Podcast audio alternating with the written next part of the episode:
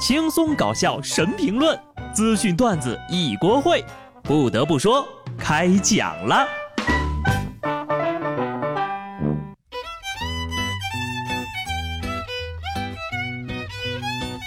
Hello，听众朋友们，大家好，这里是有趣的。不得不说，我是机智的小布。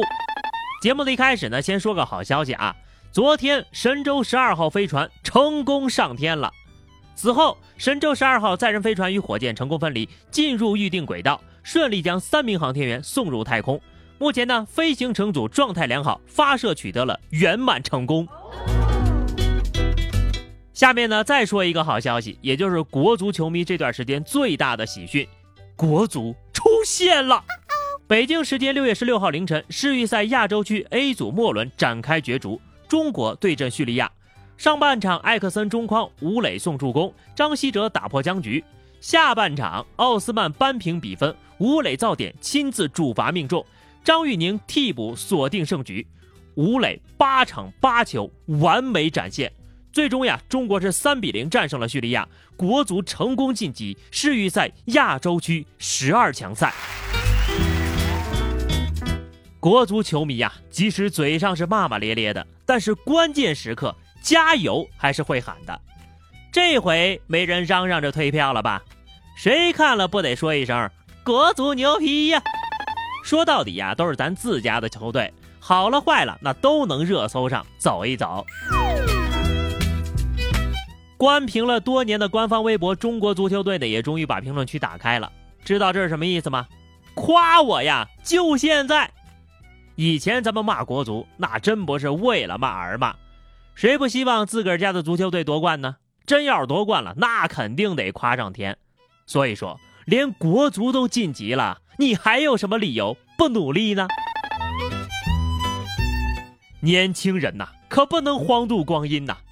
湖南长沙一个大二的男生与同学掰手腕的时候呢，突然感觉到一阵剧痛，手部出现了变形，紧急送医之后呀，被诊断为粉碎性骨折。医生发现患者的骨密度竟然比很多老年人还要差。医生提醒。平时呢要多晒太阳，多锻炼身体，多喝牛奶。每年定期呢检查一下骨密度，发现异常及时纠正。在这儿呢也纠正一个大家印象当中的错误啊，粉碎性骨折不是说碎成了粉末，而是骨头碎成三节以上，碎成粉末呢叫粉末型骨折。骨质疏松的主要原因就是缺钙，为什么缺钙呢？看看你们手里的肥宅快乐水吧，天天宅在家里。自然也就晒不着太阳了呀。同学们呐，天气好的时候就多出去活动活动，要是下雨的话就别乱跑了。河南一高校因为暴雨导致了积水，学生过起了泼水节，快乐的在积水区域玩水，结果晚上就被学校通知，赶紧洗脚吧，那是化粪池溢出来了。此情此景当真是祖国的花朵自主施肥，快乐成长一片祥和呀。玩的时候有多开心，得知真相的时候就有多后悔啊！这也算是一种妙不可言的缘分了。古有吃百家饭，今有尝百家粪。哈，把水泼到身上其实还不算什么，洗洗呢也就没味儿了。真正该慌乱的应该是那些不小心尝了两口的学生，要冲的就不只是脚了呀。继续说回现在年轻人身体素质不如老年人的话题啊，身体锻炼好了，活到老娶到老。上海呢，一八十三岁的阿伯啊，在老伴去世之后呢，就和他的保姆结了婚。阿伯呢就跟他说了，要和他结为夫妻，由他照顾自己直到去世。老伯还向他承诺，把房屋的二分之一的产权赠与他。保姆同意了呀，就跟老伯同居了。因为双方说好是要做夫妻的，所以自打二零一九年三月开始呀，就再也没有支付过工资。一年之后，两个人分了手，保姆把老伯告上了法院，要求支付一年的工资、加班费、精神损害抚慰金等等二十万元。好家伙，这不就是现实版的苏大强与菜根花吗？不过这老头咋看着有点不厚道呢？现在找个住家照顾老人的保姆，至少也得六七千一个月吧？怎么回事？八十多岁了还给人画饼呢呀？这保姆呀也是人间迷惑，为什么要嫁给一个八十三岁的老头呢？图他房子大，图他不洗澡吗？现在好了，白干一年。这么一分析啊，就感觉两个人都是心怀鬼胎的啊。说完大爷呢，咱们再说说大妈。正黄旗大妈后继有人了。北京地铁上，一大妈叫一小伙子给她让座，不料坐下之后呀，大妈仍然大声的训话：“他年轻，他就应该给老人让座。那什么年轻人呢？不尊老不爱幼的。我年轻的时候呀，老给人让座，特别积极。这就是道德绑架。凭什么年轻人就必须得让座？而且人家已经给你让座了，为什么啊还训斥个没完了？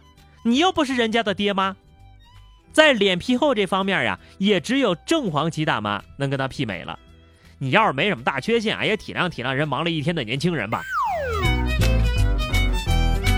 下面呢，又到了反诈宣传的时间了啊！在电信网络诈骗的抓捕现场，民警就发现这骗子们的桌上呀，放着很多心理学的书籍，比方说墨菲定律呀、说话的艺术呀、说话的心理学呀等等等等。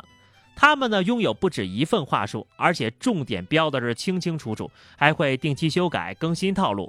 警方提醒：不贪不信不转账，不要给骗子可乘之机。震惊了！你说有这点时间，费这点脑子干点正事儿不好吗？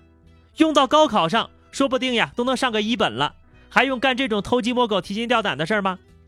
不过呀，这也真的是这几本书被黑的最惨的一次。心理学表示可不背这个锅。说实话，咱们倒是不怕有骗子，就怕骗子有文化，而且呢，往地狱的深渊里日日深耕。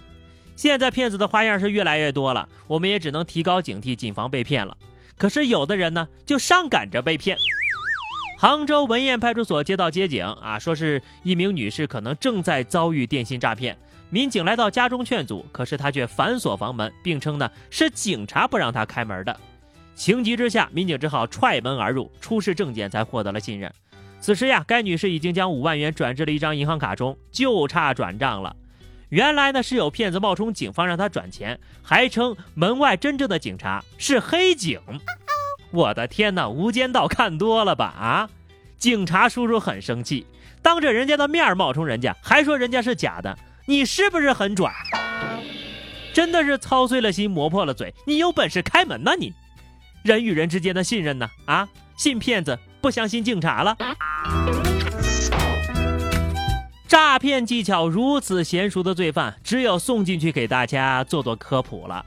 安徽合肥警方打掉了一个杀猪盘的诈骗团伙，安排电信诈骗的嫌疑人现身说法。为受众讲述电信诈骗的常见手段，堪称是年度最佳的防诈宣传片了。